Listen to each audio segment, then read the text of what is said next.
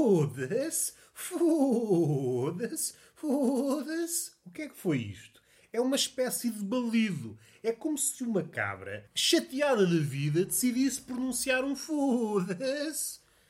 E o porquê deste foda-se? Primeiro que tudo, acho que perdi o meu único ouvinte. Estou inclinado para essa opinião. Terá pensado, essa pessoa que cometeu, teve a coragem de ouvir, ouvir religiosamente este podcast, mas terá atingido o limite. Pensou, eu não estou para isto. Estou farto de aturar as tuas baboseiras, as tuas parvoices graúdas, esta insipidez infinita. Atingi o meu limite. Não podes fazer de conta que és uma cabra irritada e que estás a dizer foda-se. É o limite. Se for isso, eu perdoo essa pessoa. Podes ir à tua vida. E o porquê deste foda-se? O que é que motivou este foda-se? Comprei o expresso e não estava à espera do preço. Quatro paus. Quatro paus por um jornal. Então, mas vivemos aonde? Na Noruega? Está tudo maluco dos cornos ou quê? Eu sou uma pessoa que compra usualmente o público às sextas-feiras. É o único que eu compro, não compro mais, não compro menos, nos outros dias não quero saber. Não é que não queira saber, mas eu sou uma pessoa, vá, razoavelmente ajuizada e já entendi que as notícias se repetem. Isto tanto é válido no formato escrito como no formato televisivo. No caso limite, temos a CMTV, que andou ali a engonhar, a engonhar, a engonhar o dia todo com o mesmo GIF. 30 segundos de notícia. Vá, às vezes nem é notícia, é aquela notícia entre aspas. E andam ali a engonhar, engonhar, engonhar. Estamos aqui a falar de um problema mais graúdo que não nos interessa falar. O problema dos canais noticiosos em Portugal. Volta e meia, para não dizer sempre, os canais generalistas, a quando dos telejornais, vêm-se à rasca para fazerem 30 minutos notícias novas todos os dias. Às vezes é repetições, às vezes o Jornal da Noite é a repetição do Jornal do Meio-Dia e vice-versa, que às vezes são viajantes no tempo. E depois fazem canais de notícias que estão sempre para dar notícias, que é mesmo assim. Canais de notícias estão aqui a dar notícias. E depois já só duas fugas.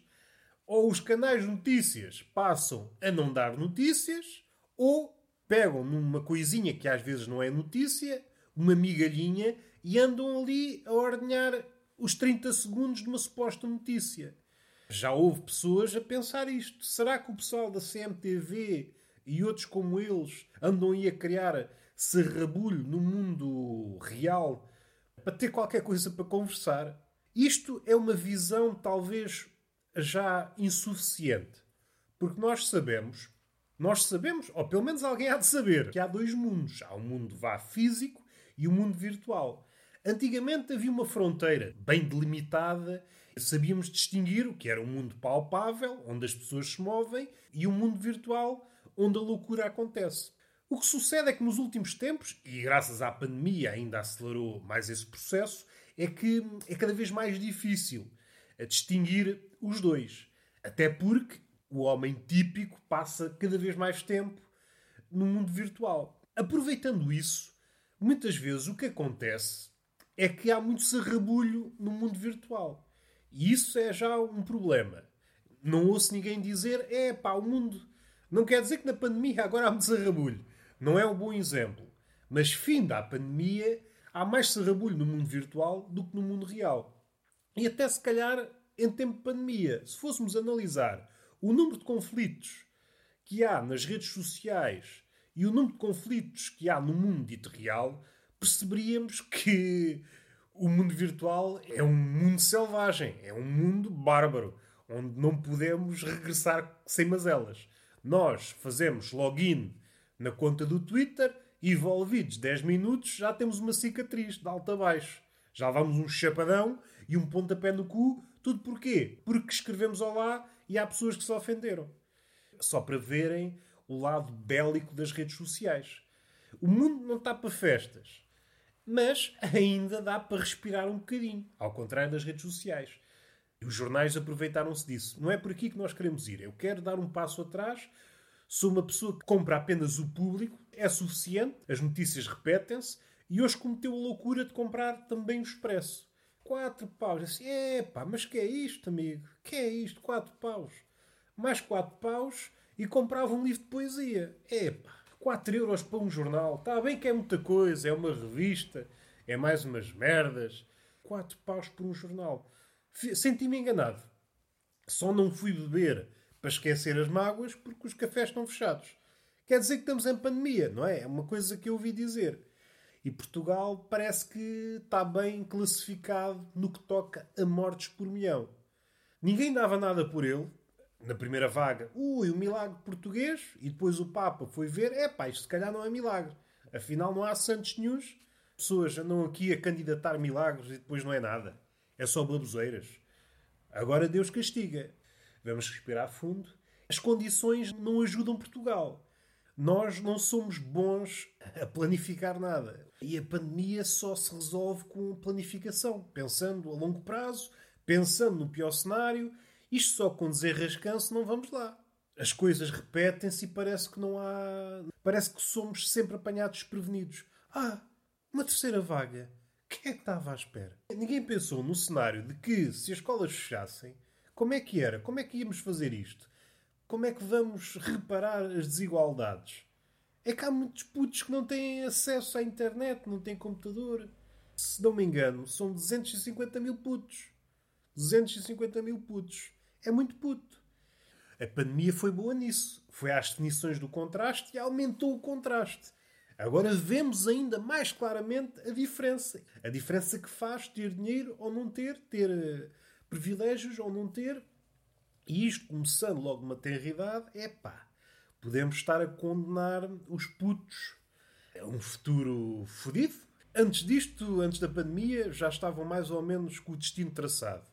Mas havia sempre alguém que conseguia sair a esse fado em situações de precariedade, precariedade familiar. E a escola servia como última. Não é a última, porque há sempre outras hipóteses, mas uma janela muito favorável para dar o, o salto para novas oportunidades. E parece que estamos a condenar já o futuro logo desde muito cedo. Uma coisa que marcou agora nestes últimos dias foi uma notícia. Até acho que há imagens e vídeos, apesar do governo egípcio ter tentado ocultar isso. Um hospital em que faltou a luz e os infectados com Covid, que estavam ligados às máquinas, morreram todos essa imagem, a descrição dessa imagem, salvo erro até o Gonçalo M. Tavares no Expresso fala nisso, epá, é uma imagem poderosa, esta imagem de que é porque está a ocorrer um pouco por todo o mundo. No Brasil, salvo erro em Manaus, o oxigênio está a acabar. E isto leva-me aqui a pensar quase numa distopia, numa coisa que nós dizíamos a brincar e tantas coisas que dissemos a brincar e agora são realidades palpáveis esta corrida ao oxigênio, no limite, se a coisa se prolongar indefinidamente da pandemia, esta coisa do oxigênio se tornar um bem quase como se fosse ouro, esta busca pelo oxigênio pode causar aqui uma, aqui uma mudança no mundo a todos os níveis. Está a ficar complicado. Já temos a, a variante do Reino Unido, a variante do Brasil e da África do Sul não hão de demorar muito a cá chegar, e às tantas, Portugal vai tornar-se um cocktail de variantes. E o que é que isso pode causar, ninguém sabe. Hoje no público havia um especialista que, no pior cenário, chegaríamos. No pior cenário, que não é o pior, mas se as coisas continuarem como estão, talvez chegue aos 20 mil casos já nos próximos dias. E esta incapacidade de fazer frente ao vírus causa-me insónias. Já não é aquela questão de ganhar ao vírus, a questão é tentar não perder por muitos.